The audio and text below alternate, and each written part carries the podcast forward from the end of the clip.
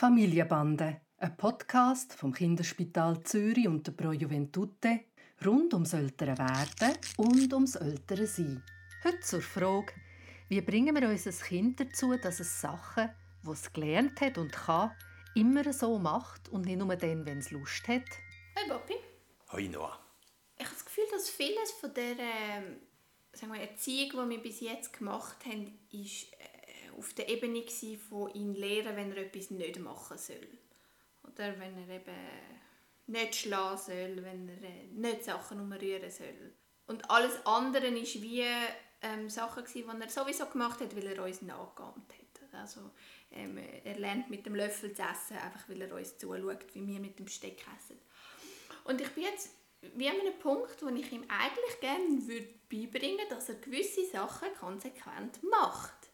Und es sind schon Sachen, die er bei uns sieht, dass wir sie machen, aber das heißt nicht, dass er sie übernimmt. Also zum Beispiel, wenn er ein Nasentüchchen gebraucht hat, dann, dass er es nachher nicht in den Abfall rührt.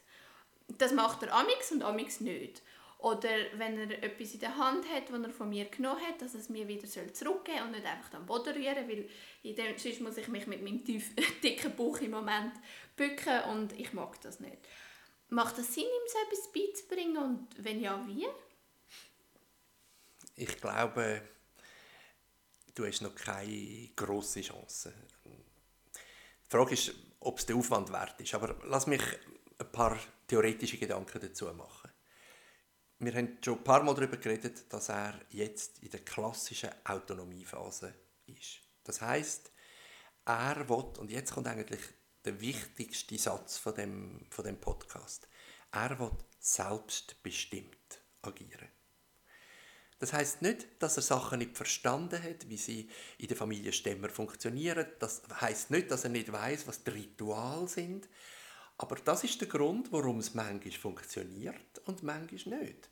Und wenn er selbstbestimmt sagt, jetzt habe ich keine Lust, das Nasentüchli in den Güsselkübel zu tun, heisst das nicht, dass er nicht verstanden hat, wie es ging. Heisst auch nicht, dass er nicht Rücksicht nimmt auf das, dass du hochschwanger bist die kann er noch keine Rücksicht nehmen, weil er sich noch nicht in dich einfühlen kann, sondern dass er einfach sagt, in meiner Selbstbestimmtheit will ich jetzt etwas anderes machen und nicht das. Und wissen, wie es funktioniert, tut er. Und wenn du ihn wirklich dazu konditionieren willst, dass er das immer macht, braucht das einen riesen, riesen Aufwand. Wie wir auch schon mal beim Nein sagen miteinander besprochen haben. Und du dir wirklich musst überlegen, ist es das jetzt wert oder nicht.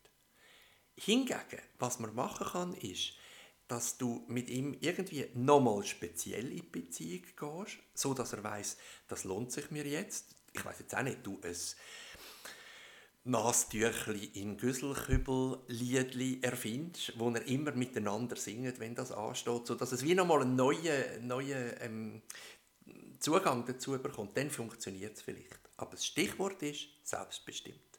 Ja, das verstehe ich völlig. Also ich kann ihm nicht beibringen, das zu wollen. Ich kann ihm beibringen, wie man es macht. Und wenn er Lust hat, dann macht er es. Und wenn er nicht Lust hat, dann kann ich äh, entscheiden, wie fest ich dafür kämpfen will oder nicht. Was wir jetzt damals machen, ist, wenn er etwas gut gemacht hat, dann geben wir High Five und das findet er cool. Also vielleicht ist ja das dann irgendwann genug Motivation.